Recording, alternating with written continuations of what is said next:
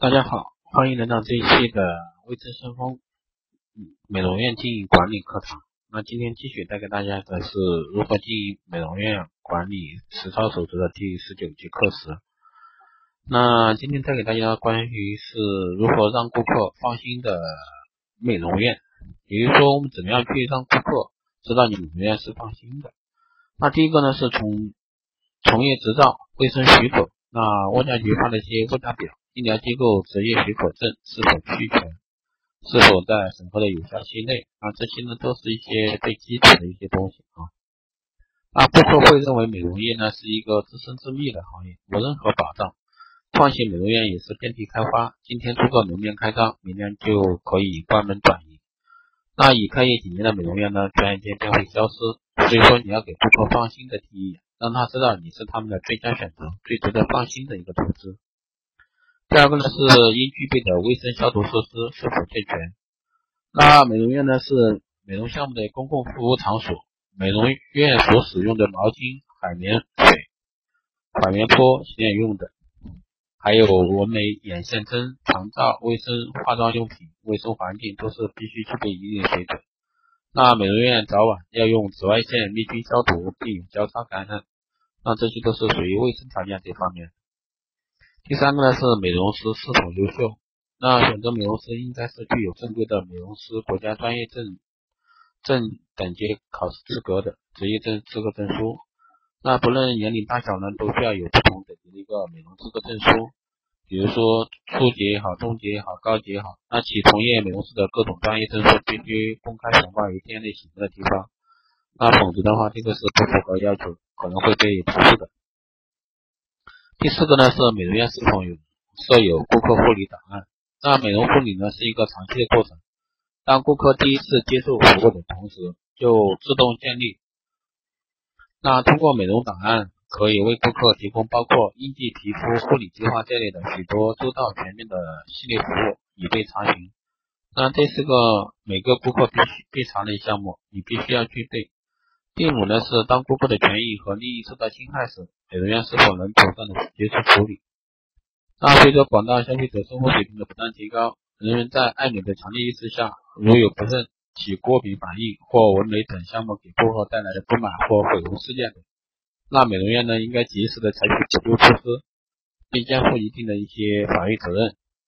那这个里的话，我就会多强调一点。第一个，顾客档档案这块，护理档案这块，其实有些。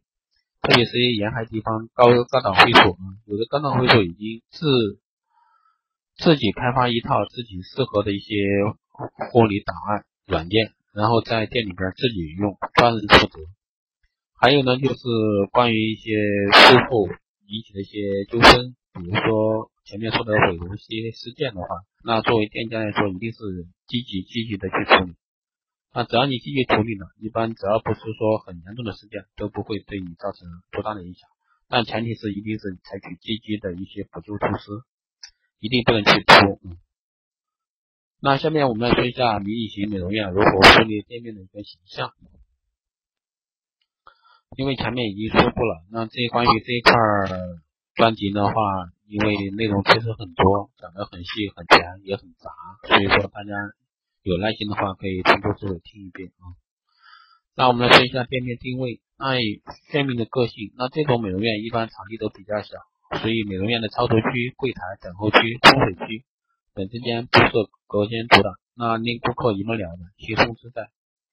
那在开发客源上呢，一些独特而有效的方法，比如说在小区内发广告单，赠送住户亦有院名的一些气球。全体员工穿上制服晨跑扫街，一方面强身真实模拟，另一方面呢又可以达到一个宣传的效果。第二个呢是以熟客为主，生意稳定是你迷你型美容院的一个最大特点。那由于选择在小区、写字楼等设等地段，所以对象呢比较固定，经营者要以人为本，做突破主线。那基本上一些上班的白领经常会在中午闲暇时间。去接待美容，所以说你会发现很多高档的假借写字楼里边都会有一些私人美容会所或者说美容工作室之类的，目的就是为了方便这些白领些中午有空闲时间来美容，因为平常大家工作都比较忙嘛。所以说这一块的话，午休美容也是近期市场比较火爆的一个词。那小区的家庭主妇们会因时间的一个空档相当多，经常在外出购物，或者说闲暇时出入这种气氛可人的地方，价格便宜也是笼络顾客的一个重要原因。那店面小巧呢，限制了产品品种的一个繁杂，但针对性却非常强。价格的话比大店便宜很多，做一次面部护理一般就四五十块钱，也是很便宜的。那第三个呢是连锁店，那这种小规模的美容院一旦形成自己独特的一个个性特点，啊，就可以发展多个连锁分店，建立自己的一个形象与文化。第二个呢是柜台展示，那准备工作每天早上开始工作之前，应该特别注意：第一，清洁柜台、灯箱、展示架、个人形象、产品样板架或者说试用装的陈列。那进货操作呢是满足顾客需要的另一。另一个重要的一个组成部分，由于民营美容院的存货较多，那美容师在服务及销售活动开始前准备好商品，以防出现断货。那正在推销的商品、产品、一贯好销的产品以及符合时令的一些产品，都应该放在被衣拿到的一些位置。那工作前呢，应备好计算器、发票、书写工具、包装袋等。第三个，我们来说一下店面形象。那柜台内外、店牌、灯箱。产品陈列柜等要保持干净，无污垢灰尘。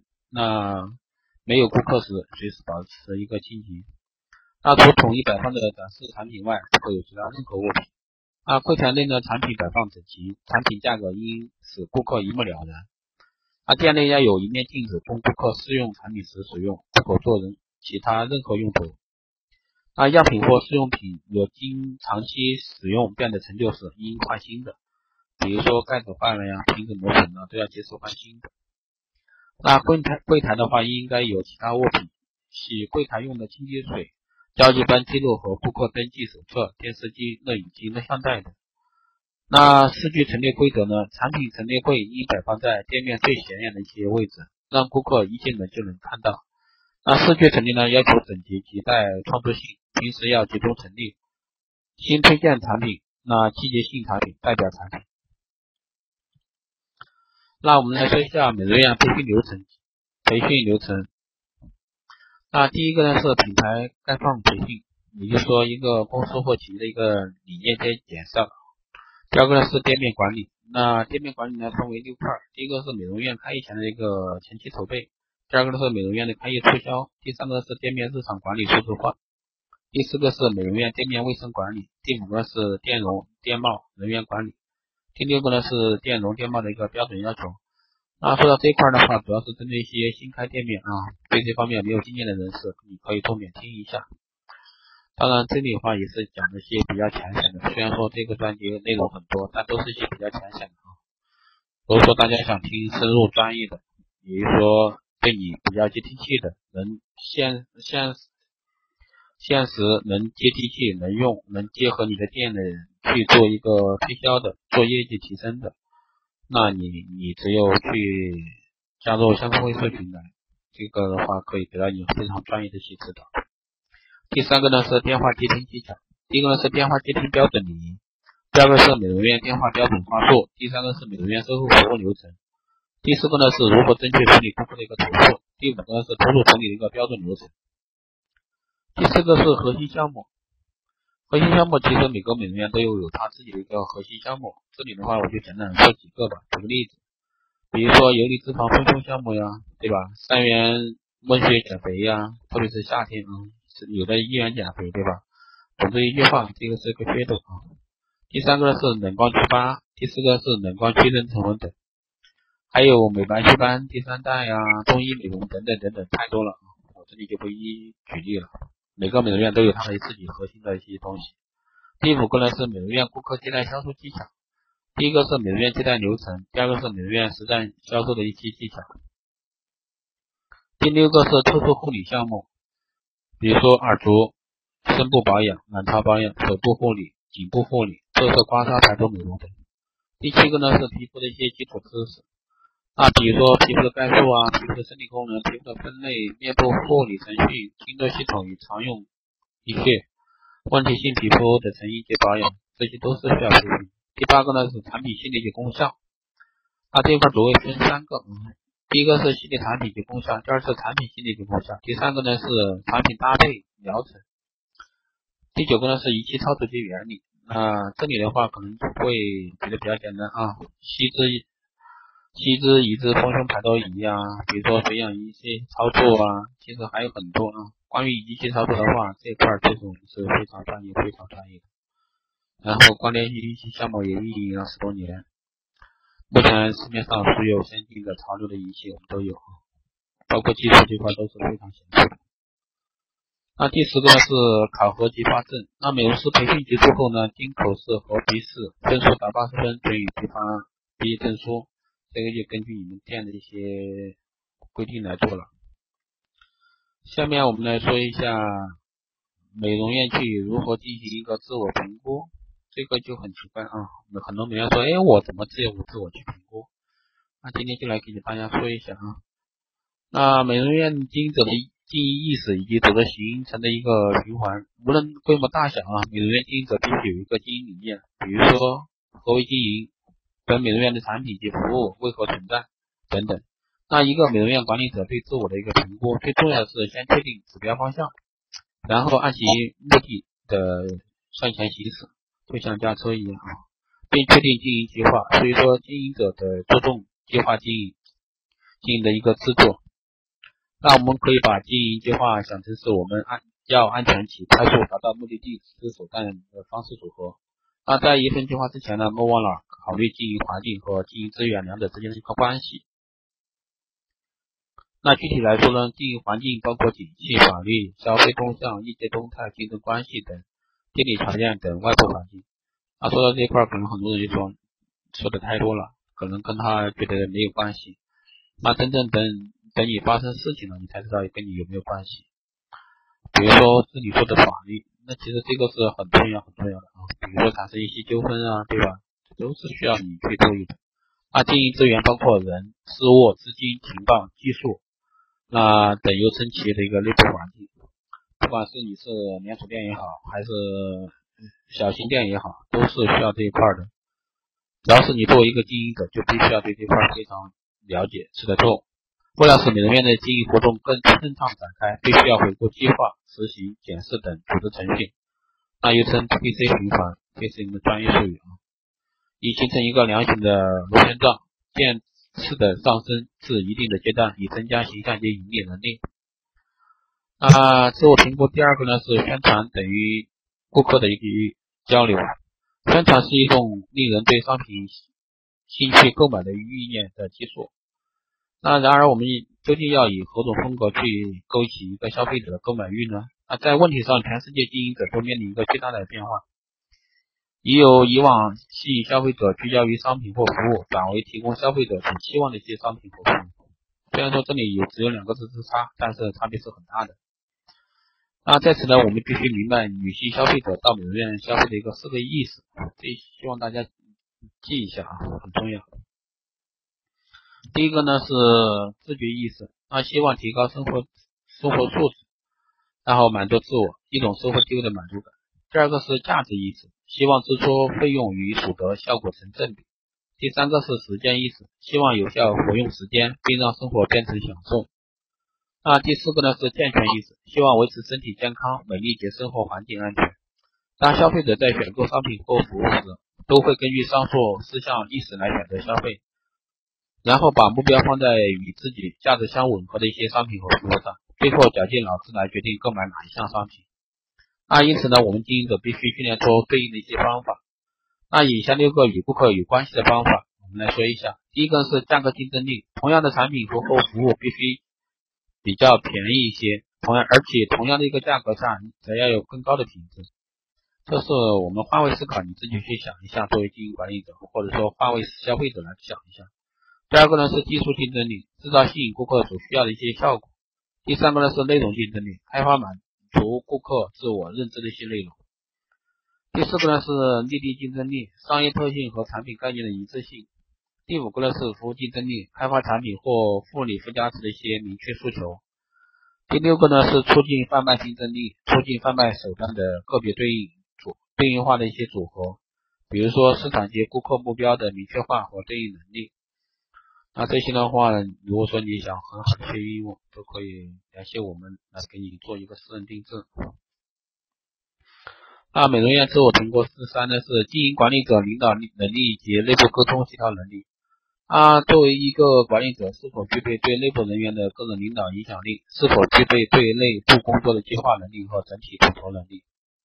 啊，对内部运作流程的工艺和技术熟悉程度。第二个是领导者的亲和力。那在此我们必须讨论一个问题，就是我们都不以为然的认为自己作为老板的时候，因本身自己权威的思思维影响，作为管理者时的一个自以为是，于是作为管理者应有亲和力便谈不上了。那这对于员工积极性及责任心的培养是极大的伤害，同时管理者也难真正让员工接受并完成工作目标。第三个呢是内部沟通及协调的能力，在此呢，我们继续谈谈管理者沟通给员工带来的消极性性的三大根源。第一个是破坏性的批评，其一表现是对人不对事，直接进行人身攻击；其二表现呢是增加他人的负疚感受；其三表现是比较隐蔽，就是有条件的爱。这也会给人造成心理伤害，破坏性批评直接摧毁人的一个自尊，增加负担心、心理负担，扭曲心态，使他人自信心会消失殆尽。那员工呢会开始自弃、自怜，害怕做任何事情。第二个方面是不愿意和害怕承担责任。一个害怕承担责任的人，其实就是一个没有控制能力、没有决定能力的人，也就不适合作为一个管理者。第三个呢是消极论断、批评别人。那在生活当中，这样的事呢，随时随地都会发生，而我们却不以为意。比如说，我们听某某讲谁怎么啦，丢或者丢东西啦，首先怀疑某某某人，消极论断，然后观察监视，越看越像，验证自我。于是你会边发现那个被怀疑的人说话走路都是对的，实际上是自我的心态在作怪啊。那作为一个经营者或管理者，都必须在对内部沟通及做协调时，以避免出现以上问题。在此呢，我们怎样对待敌人？那一般是多表扬少批评，批评对事不对人，对未来不对过去，把百分呃把百分之八十的时间应用于解决问题，而非研究问题的本身。永远不要去打击别人自我价值，对工作本身，我们应该自己对自己负责，一诺千金。以上呢就是今天带给大家的一些内容，希望对大家有所帮助吧。那讲到今天的话，我们这个关于美容院如何进行管理实操守则的一些内容。基本上接近尾声了啊，大概还有两到三期带给大家，那我们整个章节就会结束，希望对大家有所帮助。那这一块的话，关于理论这这方面，很多都是针对一些对美容院没有开过美容院，或者说想开美容院的人，或者说你已经开了但不知道怎么样去做的一些美容院经营管理者，那对你们的话可能会有一定的作用吧。那如果说你已经经历经营很久美容院了，那可能这一块就是对你来说是强项的一些东西。那你需要一些专业的私人定制的一些方式方法，那你可以来联系我们相关会社群，也可以联系我。那当然你可以在我的介绍里面主页里面去加一下我的私人微信，这样的话方便大家交流。好的，这一期节目就是这样，谢谢大家收听，我们下期再见。